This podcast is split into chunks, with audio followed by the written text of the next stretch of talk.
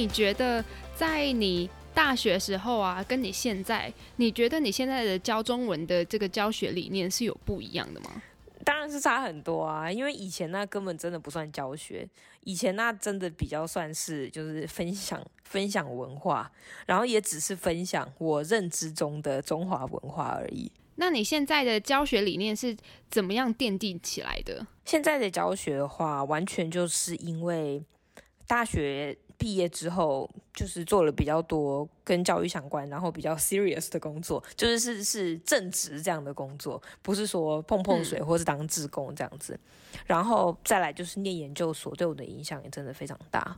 才我你是念什么？我念双语教育，就是我的我的学位名称叫做双语教学。直到我修了，直直到我念完硕士学位之后，或者说直到我至少念了一年之后呢，我才比较了解教育它，就是双语教育这件事情，或是语言教学这件事情，它的重点是什么？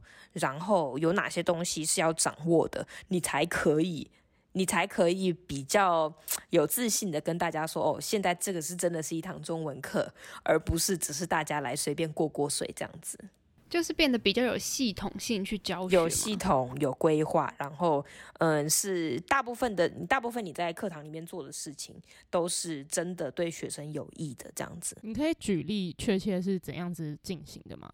就比如说你上次有提到说怎样学生来了的一些情绪，或是怎么安排座位。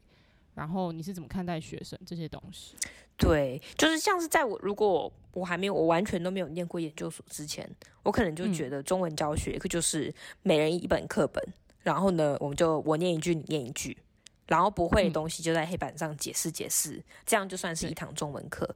但事实上，嗯、呃，一堂语言课，就我们现在先。不讨论是不是中文课，英文课也是一样，他必须要注意到的事情很多，从学生的情绪，从学生今天是早上上课，是下午上课，学生的上一节课是什么，下一节课是什么，这些全部都会影响到学生在这堂课里面的学习表现，嗯，然后也会影响到你应该要怎么样去规划你这堂课的课程，以及你先说什么，你先教什么，后教什么。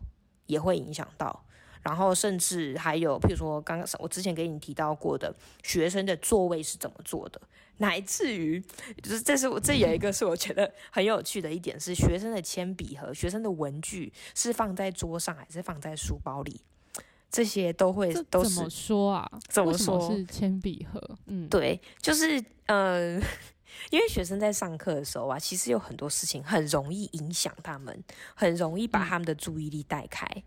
那我记得我之前在一所学校代课的时候呢，我老是觉得有一班学生的孩子就是很浮、很浮躁。然后呢，嗯。每个代课的老师也都这样觉得，他们的 homeroom teacher 也觉得他们就是一个很浮躁的班级。但是我其实就觉得。他们这就这群孩子，他们虽然很浮躁，可是我就一直觉得，一定是有一件事情我们没有做好，所以他们才会那么容易分心。然后后来我就发现了，嗯、有一个东西很会让他们分心，就是他们的铅笔盒。为什么呢？嗯、因为他常，因为他因为他们的桌子很小，他们的桌子像那种大学那种桌子，就是你知道椅子跟桌子连在一起的，哦、真的很小。那种桌子超小，对不对？你桌上要放课本，嗯、要放练习本，然后还要放你的铅笔盒。那你的铅笔盒是不是很容易掉到地上？哦，然后你要弯下去捡，弯、嗯、下去捡的时候呢，有可能里面东西都滚出来了，你就必须离开你的座位。诶，离开你的座位的路上，就是然后就跟隔壁的同学有接触，或是你就不小心撞到隔壁的同学，然后隔壁的同学就开始跟你吵架，嗯、或是。两个人就讲起来了之类的，或是说真的，一连串小故事，真的。然后后来呢，我就是有意识到这件事情。我本来也不觉得这件事情有什么有什么差别，但是后来呢，我就一直发觉，好像所有的事情，他们上课之所以这么分心，很大一部分就是跟这个铅笔盒有关。后来呢，我就立了一个规定，所有的同学上课的时候，铅笔盒请放在我这里。你需要笔，你举手，我走过去拿一支给你。然后所有的笔呢，都是会那个屁股的地方都会放一个橡，就是会粘一个橡皮擦，所以说它不会滚到地上。嗯、结果你知道多神奇吗？这班的学生完全就是完全变了一个班级，他们后来学的非常好，是不是很神奇？哎、欸，你你这个方法也太猛了吧！这很像一个进行一个实验，真的很，你搞不好写成一个论文去发表，然后你会得奖。就是我们有一门课，研究所里面有一门课，就是在就是在讲这个叫做就是在讲创新的教学方法嘛，就是在讲专案管理的座位规，就在讲座位规划。座位规划是有很多有很多学问的。然后那堂课就是还有讲说，例如说上课之前，你有没有站在门口跟你的他、跟你的孩子、跟你的学生寒嘘寒问暖一下？然后你有没有表达出对他们的兴趣？嗯、你有没有表达出，譬如说，哎，那个阿季，你是不是剪头发了？蛮好看的，哎，就是光是这些那种，或是或是你怎么讲说，哎，你吃饱了没？早餐吃什么？然后呢？哎，你怎么昨天也吃这个？嗯、就是光是这种很小的对话，对学生来讲，其实是也会有影响的，是完全会影响到他们的学习的。就是有一种关心关系营造的感觉。对，所以很多时候，呃，那时候我就记得我的老师，我的教授讲了一句话，我就一直觉得很印象深刻。他就说，很多时候发生在教室外面的事情，比发生在教室里面的事情更有影响力。就是老师跟学生的关系是不管教室外跟教室内都很重要的，对吧？对对对，没错。就如果呃有的老师觉得说，嗯，只要把学生课室内的、把学生课堂上的表现弄好，学生的成绩就会起来，或者学生就会学的比较好。那我觉得是蛮，我是蛮存疑的啦。我个人是比较相信说，呃，这两方面的关系都要同时顾到。你说像是课堂外的关系，就像是你一开始在走廊上遇到他，先问他昨天头发剪的怎么样，就之类的，不一定就就不一定是这种小事情，也可以是别的事情。但是总之，你必须要对每一个学生有课堂以外的了解。你觉得就是像我们大学的话，有什么可以再让老师跟学生的关系更好的方法吗？就是教室外的部分。嗯，我觉得其实很大一部分是学生要更主动的去去去找老师。诶，就像我现在自己回过头来看，我其实觉得很可惜，因为我的导师非常非常好，我的导师是医学老师，然后我觉得他真的是非常非常愿意掏心掏肺的跟我们分享，或是引领给我们方向啦。但我现在回过头来看，我觉得我大学的时候就是一心一意想要做一堆别的事情，所以我就一直没有很想要了解中文系内不 就是不管是学科也好，或是活动也好发生的事情。但是我现在回过头来看，我觉得要是我那个时候有像研究所的时候，一天到晚去烦我的老师、烦我的教授的话，我觉得结果会蛮不一样的。嗯嗯，但可能你的兴趣一直就之前都没有在中文系，是吗？对，我我觉得是这样，我觉得是这样，但是但是我觉得策略可能也有点不同，因为像我研究所的时候，我的策略就是，我只要有不懂的，我就是一定会死缠烂打着教授问到懂为止，就不管是跟课业有关的，或是跟课业没关的，都是这样子，所以我就三天三天两头就会跑去找教授。但是我觉得我大学的时候就完全不是这个策略，大学的时候就是 OK 随便啦，就是有点懂就可以，比较被动吧。对，就是对啊，学习的积极性成长很多，很多。嗯，对对对对对。所以，因为研究所算是你确立说自己要往哪个方向发展，你才会那么积极的去做这件事情，对吧？嗯，我觉我觉得是这样子。但是我相信应该也有很多大学生是现在念着自己喜欢的科系吧。但是他也许不觉得说常常的去找老师或常常的去跟老师互动会给带给他带来什么影响？但是我后来才发现，其实带来超级多影响的。你现在还会跟你的教授保持联络吗？研究所跟大学都有诶，我有时候现在比较少传讯息给医学老师，可是就是有时候还是会传一下。哇，你好感人哦！诶，我真的很喜欢那个中文系的老师诶，我觉得中央中文的老师真的很好。嗯，对啊，哎、欸，想一想，突然觉得好像很愧对中文系的老师，在学时期不认真，后来又不保持联络。老师其实人真的很好。Alicia，你在嗯、呃、美国念完研究所之后，你在那边找工作的经历是怎么样？可以分享一下吗？呃，念完研究所之后找工作，其实就是上各种大的网站，去想办法看有没有职缺啊。嗯，然后那段期间的话，也很常会看那种，譬如说某某城市台湾人社团，因为那里面通常也会有一些蛮好的资讯。然后我那时候也有看，也有看 LinkedIn 啦，可是比较少，大部分都是在 Indeed 上面找。你就锁定某个某个城市，然后你就开始刷，就每天一直刷。然后他会，他只要有合适的工作，他就会寄 email 到你的信箱里。你说你会在呃，除了 Indeed、LinkedIn 之外，然后你会在脸书上面的一些社团。嗯嗯嗯，你对。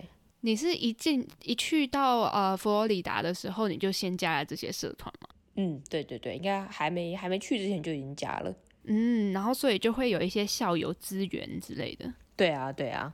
常常会会有蛮多人在上面 po 需要征征才的什么的，不错不错，我觉得之后要出国的人可以笔记一下。哎、欸，是不是校友类的社团反而比一般的那种社团还要更有用啊？更一般的社团是什么社团？网购社团啊，团购社团。就比如说网购什么啦，就比如说 Facebook 上不是会有什么实习放大镜啊，什么那种，就是大家都可以看得到的那种实习版。我觉得可能，我觉得可能像是就是台湾有点小，所以那种。嗯，全台湾都可以加入的社团，全台湾的人都可以加，都可以发言的那种社团，可能比较有用。但如果在美国啊，你加入一些那种社团的话，就会有点，就有点没有意义。因为如果今天在波士顿的人，嗯、他泡波士顿的职缺，那你在加州看到了也没用，这样子。哦，所以还是要地域性。对，也就是有很强的地域性，我觉得。感觉在异地工作就非常需要有这种校友类的社团。嗯，我觉得在大陆的时候也有，就是 NCU 的校友社的社团，然后就在里面 PO 超多那种职缺，嗯，而且其实门槛都没有到非常高，然后他们都可以直接帮你内推这样。嗯嗯嗯嗯，哎、欸，我觉得在温哥华其实根本就没有这种社团哎、欸。为什么？真假的？就是他有那种台湾人在温哥华，或者是台湾人在温哥华打工度假，然后也会有一些工作资讯分享，但是都没有台湾人在 SFU 的社团，没有这个社团，我觉得超荒谬的、欸。SFU 是什么？哦，就是我们学校啦。就是上次听你们这样讲之后，我就去找，我想说，哎、欸，为什么我找工作找的这么不顺利？哦，但你你的工作是不是用就是 LinkedIn 找的？我没有，我是 Indeed 找到的。嗯，我也是用 Indeed 找到的。哦，所以你不是不是因为校友社团找到的，就是你是用 Indeed。一开始的就是刚到美国的那一份，算是算是校友会吧？不不，算算是那种，那就但是那个也是自工性质的啦。但是后来就是比较正式的工作的话，嗯、是那个 Indeed 上面找到的。想要问你一个问题，就是。你可以分享一下你在工作上会遇到的难题，还有最有成就感的地方吗？嗯，我觉得现在工作上的难题主要就是说，因为学校毕竟是一所蛮有历史的学校，所以呢，嗯，很多事情该怎么做都已经有它标准的一套流程，但是这个流程毕竟是一套。呃，蛮老的流程了，所以我觉得有很多事情是有很多进步空间的。那当然也不一定是说，我认为可以进步的方式就是比较好的方式，而是说，我觉得在我我在我的管理下面，我会比较倾向使用这种新的方式，我是这个意思。所以说，嗯，现在学校的一些那种。特别特别，也不能说官僚啦，但是就是可能会需要经过很多很多层层关卡，才能够把一件事情完成的这样子的文化，我不是很喜欢。嗯，那所以最后你用什么确切的方式去改变它？呃，可以来讲一下学校的行销方式。学校的行销方式呢，是登报跟口耳相传，是听听起来有点老派。那你进去之后改变了什么？我后来就是，其实我觉得应该就跟其他的学校都一样，就只是把学校的社群媒体建立起来而已，然后定期的在上面更新资讯，然后养成我们的我们的 community，或是养成我们的家长，有问题不是第一时间打电话到学校来，而是可以先看一下，是那个学校的网站上，或者是学校的 Facebook 上有没有更新。因为我们有这么多学生，嗯，每位家长都打电话来，我们每天就一直在接电话。真的，真的可以理解。对对对，所以说就是，呃，既然有这样子免费的公布资讯的平台，就希望我们把这样子的系统建立起来，然后常常在上面更新该更新的资讯。那，嗯，呃，他们以后有问题的时候，就会先往那些搜那那些社群平台上面看。还有另外一个是，呃，因为现在疫情的关系嘛，所以大家都必须要线上教学。但是我们的老师平均年龄比较大一点，哦，所以嗯，他们可能在这方面的资讯，或者就是这方面的技能呢，就要比年轻一代的老师需要花更多的时间去适应这样子。所以，嗯，我们就很常要帮老师做一些 workshop，然后去带领老师了解这种新的技能。那你们在 workshop 里面的，呃，当然就是除了线上教育的这类的技能之外啊，然后你们还会特别有一个就是 train 老师的 section，对不对？对对对，它确切是怎么运行啊？比如说每个礼每个月规定老师 一定要跟我一起上一堂课，然后就是跟老师谈谈话呀，跟他说我想要知道说他现在嗯到底教学上遇到什么问题，然后我也会亲自去每一位老师的 Zoom link 里，就是去他们的 Zoom classroom 里面看说老师跟学生的互动是怎么样，那问题到底出在哪里，对不对？天啊，他们压力好大哦。啊？什么？他们会不会压力很大？那些老师？他们压力当然很大，他们压力当然很大，但是我压力也非常大，因为如果他们没有教好的话，学生就会走。那学生走，这问题是谁的？问题是在我头上，你的 KPI 就达不成了。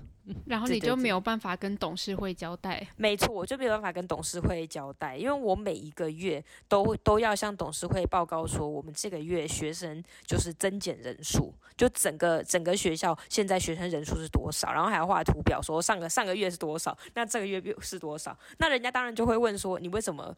你为什么这个课程少了三个学生？是不是老师教的不好？嗯、是不是你带领的不好？那老师为什么教不好？是不是因为你没有好好训练老师？Oh my god！就不管怎么样，最后一定是落到我的头上嘛，对不对？所以我不管老师压力大不大，我一定要训练他们，就是我一定要呃带领他们，大家一起进步这样子。嗯。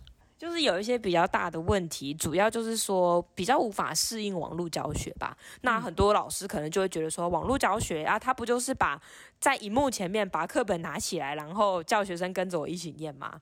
但是事实上，网络教学它就真的不是这样子，嗯、对不对？网络教学它你有很多方法可以去融合线上教学的一些游戏、线上教学的一些软体，去让你的学生达到几乎在几乎像是在课堂里面一样的感觉。嗯，对，对，对。而且尤其小孩子可能在面对电脑的时候，太多诱惑，精注意力容易涣散，是老师又困特别困难。对，是啊，是啊，真的是这样子。所以说，譬如说，有的老师他可能以前是比较走那种，呃，比较制式化的教学，就是反正你坐在教室里面，你你也不可能离开嘛，对不对？对。那我念一句，你跟着我念一句，你觉得很无聊没关系，因为你也走不了。对不对？反正反正不管不管怎么样，我叫你念就是得念。嗯、但是因为现在呢，换线上教学了，那学生也很厉害啊。老师叫你念，你不想念，或者我学生觉得很无聊，他直接把他的电脑关掉，他直接 mute，然后他直接跟老师说：“老师，我听不到，听不到，听不到。” 就是 对，我们现在就发现有很多学生其实。呃，这他们他们这方面的能力都比我们强非常多，嗯，所以他可能就算今年五岁，他觉得他很他觉得很无聊的话，他可能就直接把他的电脑关起来，他就走人了。哦，所以老师真的是真的是需要，啊，真的是需要进步，对啊。那你们在 train 老师的时候是会有一个 checklist，还是然后有一点一点这样去勾他没有做到吗？还是怎样？我依照不同的老师，因为我们有那种，就是我们有不同的老师群啦。我们不是只有中文老师，我们有数学老师，也有英文老师。所以看他们，就是看这些老师他们的需求是什么。但是像是针对中文老师的话，我是有帮他们准备 checklist，就是大概有五点这样子。然后他们就是，我会希望他们在准备他们上课的教材的时候，可以看着这五点，然后去确认说。诶，我今天准备这堂课是不是五点都有 cover 到了？嗯。那如果还少的话，我要怎么样去把那一点补足？那确切是哪五点？确切是哪五点？我现在有点我我有点忘记我上次给的 checklist 确切有哪五点。可是像是有一个很重要，就是呃 visual 是用什么方式呈现？就是譬如说，老师你今天。这这个很基本啦，对不对？大大家都知道，如果学生看不清楚老师到底在教什么字，他他要到底要怎么学嘛，对不对？所以说，如果老师今天拿了一个呃那个蓝底红字蓝底蓝字好了，我今天看到有个老师拿蓝底蓝字的字卡在荧幕前面，我就快要昏倒了。我想说，你拿蓝底蓝字的字卡在你的镜头前面晃，请问是要给谁看？完全看不到啊！我当时超激动的。对啊，嗯、所以然后呢，老师就准备了很多一系列的蓝底蓝字的字卡。嗯、然后呢，所以呢，我的 checklist 上面第一点。就是，请你确认你的 visual 是不是用一个很简单的方式、很清楚的方式呈现。好，那然后还有，我记得我那时候还有跟他们讲的是，哦，你在解释某个语言的概念，或是你今天在在在教生词的时候，你是直接带过去呢，还是你会想办法跟学生的生活做结合？嗯，就是让你的学生能够觉得说，哦，今天教的东西很 relatable，我平常在生活上面都用得到。嗯，那你因为你们在做的是就是线上教学嘛，我觉得线上教学的时候，嗯、老师的表情很重要、欸。诶，嗯，就是我我自己在用就是 Udemy 就是的那种自学的平台，然后有一个老师他教 Python，然后他就是整个。他每一节课后面都会有一个鼓励学生的桥段，然后就是笑的就是很开心的那种样子，你就会觉得有被他鼓励到。嗯嗯。你们在老师的表情管理上会，或者是跟学生的互动上，会有一个特别的 checklist 的点在里面。是空姐是不是？对，就那个老师很笑得很就很灿烂，就觉得天哪，这个课程再难我也会坚持下去的那种感觉。嗯，目前还没有训练到这一点。嗯，因为我们现在还在处理蓝底蓝字的问题。等一下，这太搞笑了。蓝底蓝字，我真的快昏倒。为什么这个是一个大困难呢？我真的不理解。然后呢，我就我就我在在那个课堂里面看，然后那学生学生就跟老师说：“哎，老师，我看不太清楚你的字卡。”然后老师就说：“不会啊，很清楚啊。”老师在想什么？所以呢，我觉得下课时间的时候，我就立刻把老师拉到 breakout room 里面。但是照理来说，其实我，因为你知道，管理老师也是有很多学问，对不对？你不能老是，呃，不就是在没有通知老师的情况下就直接进来，嗯，因为这样子的话，老师会常常觉得他自己是处于一个很紧张、被监视的状态，对，对对对对，所以就是虽然你马上看到了老师做了一些很不很不 OK 或是很 NG 的事情，你还是要想办法。用比较正面的方式去鼓励老师，可以转换一下这个方式，这样子。所以我今天真的是破例，我今天破例，我就直接下课时间把老师拉到 breakout room。但事实上，我平常是不会这样的，我平常真的没办法这样。但是今天我实在受不了了，我觉得这个蓝底蓝字的问题，下礼拜不能再出现，太好笑了吧？我是好奇，你们会有定期，例如说每周或每个月的一个 teacher meeting 吗？有，我们每个月有两次。如果是周末老师的话，就语言老师的话是一个月两次。然后如果是平常就是一到五的老师的话，是一周一一个月一次。然后你们就会在上面会在上面就是稍微分享一下，就是总结说这个月我们改进了什么部分，然后再提醒大家之类的吗？会啊，就是从那种很很无聊的事项宣布。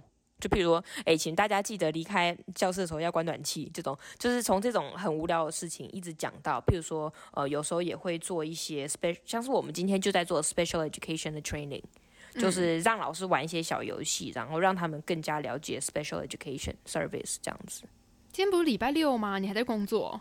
是啊，因为周一到周五我们的月例会就是在周末开，是，所以你是没有周末可言的吗？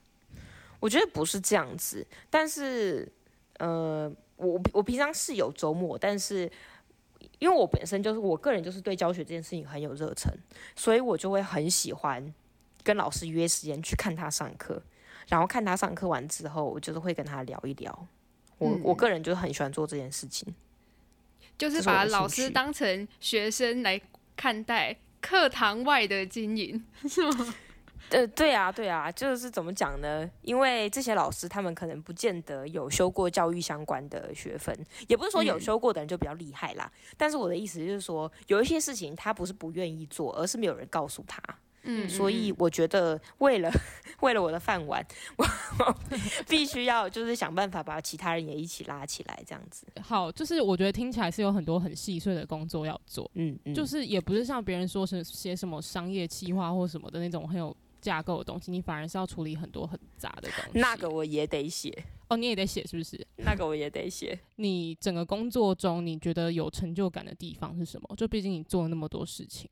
我觉得比较有成就感的，嗯，可能就是因为我个人就是对教学很有热忱吧，所以我觉得比较有成就感的，就是譬如说看到一些老师他会愿意用，譬如说我推荐的软体，嗯。跟学生去互动，或是他会呃有记起来说，我跟他讲说，譬如说不要用蓝底蓝字，就是就是就是诸如此类的小事啦。我觉得让我让我很有成就感的一些事情，就是看到老师的进步，嗯，对，或是看到老师能够比较顺畅的去规划一堂课，我觉得这是这件事情带给我很大的成就感。反而不是跟那些平常就是当当当那个 school manager，其他的行政的事情我都没什么成就感，但是这种教学的事情我就觉得很有成就感。只要在教学这一块里面，不管是什么小事或杂事，你都觉得你很 OK 可以接受。不是说我都可以接受，只是说我想知道你可以忍耐到什么程度。但就比起一些其他的什么行政啊，或是管人啊，这种管理大家的打卡时间啊，这种事情，我更喜欢花时间跟老师一起讨论，说跟老师一起讨论说怎么样怎么样让教学变更好。这件事情是我很有热忱的。就你以前自己当过教学的角色，然后你现在当管理的角色。你觉得差最多的地方是什么？有先从学校的角度来讲好了。站在学校的角度，每位老师要做什么事情，就是都是有一个有一个像是一个模板一样，嗯，就是譬如说学期末的时候要考试，然后呢，学期初的时候每位老师要做到什么什么什么什么什么。站在老师的角色呢，他们可能就会觉得说，我今天就只是来教学，把这堂课教完就好了。嗯，所以老师可能不会很认真去思考说，到底什么时候考试，为什么这么重要？有没有办毕业典礼，为什么这么重要？有没有跟家长沟通，为什么这么重要？但事实上，你站在一个就是管理这些老师的角色来看。老师有没有做这些事情，对学校整体的 reputation 带来的影响是很大的。嗯，因为这些家长全部都是我们的客户嘛，对不对？那家长说出的话，会影响到我们的潜在客户对我们的感觉。没错，对不对？所以说，嗯，当老师的时候，可能就觉得说啊，反正我今天的重点就是要把这堂课教完就对了。嗯，但是站在学校的立场来看。嗯，我们是用从整个整个学期去去规划的，嗯，整个学年这样子，对。嗯，因为我刚刚会问这个问题，是因为我其实就真的是出社会后，然后有很多我身旁的朋友都有在抱怨说，他们不能够理解为什么，呃，要做多做哪些事情。就是有些当员工的时候，你会觉得很琐碎，或者是更没必要做的事情，可是在主管眼前都是他们觉得非常必要的。可是员工通常很难去换位思考。嗯，当你发现有某个员工他会站在你的立场思考的时候，那样的员工就真的比较容易往上爬。对，我想表达就是这一点。就是就是，我觉得有大部分的人啦，就是可能太多的抱怨，然后都会觉得这些事情看起来就是很很小啊，为什么一定要我做？就是我还有其他事情要忙。可是如果这件事情是主管重视的事情，你就是要帮他做到好，还要帮他先想一步。也有可能是主管没有解释清楚啦。对，所以我都会尽可能的告诉我的员工说，为什么你要做这件事情？为什么我想请你做这件事情？嗯。我都会尽可能的去去让他们理解，当然他们也没有很理解啦。嗯、他们给我的那个 evaluation 评论评分还是很烂，可是就是，可是你那么认真的耶，然后他们还这样。就是怎么讲，我一定是有也也是有做很就是做的不太好的地方啦。那我觉得，我觉得这种这种 evaluation report 讲求的就是真实性。嗯，其实我觉得这才是最重要的。如果他们全部都给我五分的话，那那对我有什么意义呢？哎、欸，我觉得这个思考角度很好、欸。哎，对啊，毕竟就是一个正在学习的一个职位，即使他是一个非常高的管理职，他还是就是需要花很多时间去了解老师们。觉得怎么样的管理是可以让大家更能接受？那所以总结来说啊，你觉得你是喜欢这份工作的吗？我觉得算是又爱又恨。但是我觉得我现在回过头来看，因为我们这集的主题聊的是就是如果现在在读大学的人，要给他们一些方向嘛，给他们一些建议之类的。对，那呃，我觉得我现在回头过去看，我觉得，我觉得我在大学做的所有事情，其实都准备了我成为现在站在这个位置上的人。我不会改变我那时候做的所有决定，就是我会觉得说我做的那些事情都是有意义的。嗯，但是我觉得我会更积极的去。去去学更多东西，就是把所有的东西都学得更扎实，因为所有东西最后都会用到。就你认为没用的那些东西，最后都都会用到。一些真的是信不信由你。现在我的办公室外面的墙壁上有一篇广运的研究，就是整面墙都是在研究广运。嗯，我到办公室的第一天，我真的超级傻眼。然后我的前主管就问我说：“哎，你是念中文系的，你跟广运熟吗？”嗯，背过，是不是很背过，是不是很恐怖？对，哇，很扯哎、欸，是忘记了还是想不起来？我我我真的是真的是傻眼，我看着那边广运，然后就是就是，他就说他就说，哎、欸，我们这个我们这个海报应该要换一下了。你对这个广运很熟的话，你可以来带领以后学学生做这种报告。我就是头都快昏了。学生要用到声韵学也太难了吧？那是他们做的一个 project 的其中之一啦，但是就是就是说，如果就是 如果我那时候认真一点的话，谁会想到这辈子还会用到生运学啊？我从来没有想到，但是真的超扯的，我都逃到波士顿来，波士顿来，我的办公室外面居然贴了广运，就是会黏着你的东西，就是会黏着你，逃都逃不掉，真的。所以我就说，如果让我大学再读一次的话，我真的是什么东西都会愿意扎实的去学。就即便我觉得它多再多没用，我都会去学。嗯，因为是不是有用，真的还真的不知道的。对，我们以前都会觉得现在看起来就是没用啊，我干嘛要学？哎、欸，我我想到一个话题是，就是我之前参加一个 workshop 的时候，然后里面有一个大学生，一个女生，她好像是大三吧，然后正在找自己的就是人生方向，然后她就说她觉得应该是会有梦幻工作这件事情啊。就是她她的想象中是有一个他理想的工作，然后那个工作的内容也完全应该会是他喜欢的。可是你觉得你觉得 dream job 这件事情是真的存在吗？我觉得不可能呢，我我自己觉得不太可能呢。嗯，因为大部分的工作都是的确有你很喜欢某个部分，可是很多杂事或行政事情可能还是要处理。对啊，因为大部分的工作都是个综合体呀。对，所以如果是在选择工作这一方面的话，你觉得大家要怎么去衡量你是不是真的可以投入这个工作？就像是你在进入一段关系的时候，有些人会建议说，你不要看这个人的优点，而是要看这个人缺点，你接不接受？你觉得工作是一样道理吗？嗯，我觉得要评估你有没有办法做这个工作，应该是看说，嗯，这个工作是不是能够。在就是是不是能够在你的职涯道路上是吻合的，是符合的？我觉得那样就够了。哎，怎样叫做在职业道路上吻合？假设你现在还很年轻的话，就假设你现在是，譬如说大学毕业没几年，研究所刚出来的话，嗯，我觉得假设你就是有想好说你未来想要做什么职业，那你现在做的这份工作，或是你现在即将要被录取的这份工作，是不是能够很无违和的？直接 blend in 在你那个就是职涯规划的道路上面，直接合为一体，你懂我的意思吗？嗯，就是不会太跳嘛。就比如说我中文系，就我突然从事了一个跟医学相关的东西，或是如果如果你可以找到医学相关中文系，也是蛮屌，太有能 耐了吧？那那也是蛮厉害的。对，但是我的意思就是说，那假设你今天目标就是想要当一位医生的话，嗯，那我觉得有何不可呢？对不对？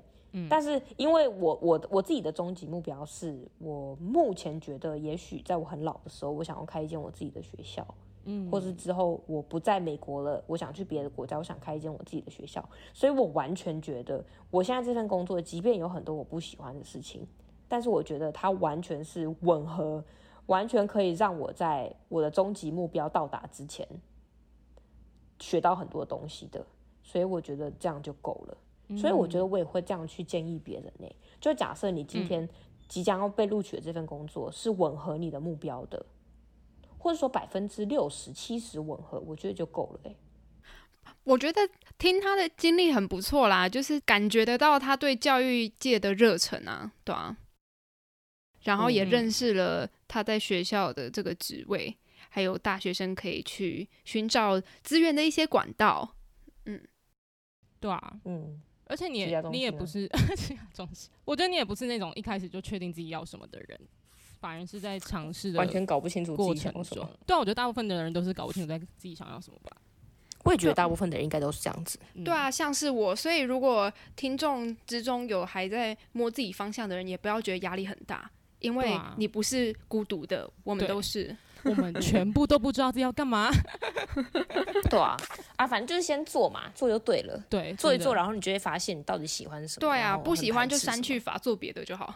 对，真的，而且蔡英文还年轻，差不多就是这样。哎，就是我们也说年轻，就是我们其实也没有很老，你知道吗？对啊，我们没有很老啦。所以我觉得，所以我觉得我们都还是有无限可能的。我从来都没有觉得自己老过。对，我知道啊，你一直都觉得自己很美，然后很年轻，你很烦，这段给我剪掉。因为我之前有点烦恼，说我不知道我自己要做什么，然后他就跟我说，其实你不需要觉得压力大，因为你想想，你人生现在才二十五岁，假设你还有。三个二十五岁，如果你现在就知道自己要干嘛，以后不是很无聊吗？嗯，对啊，所以其实 这段可以剪进去吗？听他这样讲之后，我觉得就是有放松一点自己对自己的压力，就是不需要这么急。然后，对啊，就像你们刚刚说的，就试试看就知道啦。然后不需要太觉得跟别人比较啦，因为每个人的。呃，人生经历都不一样嘛，嗯，嗯时机也不一样，对啊，对啊，真的。好，那我们就谢谢 Alicia，谢谢 Alicia，然后谢谢我们的听众陪我们这段时间，欢迎收听下一集的人生走上坡，祝你们都可以人生走上坡哦，一点一点的，一步小步也没关系哦，对，没关系，不要一直做一个结尾好不好？结尾，好了，大家拜拜，拜拜。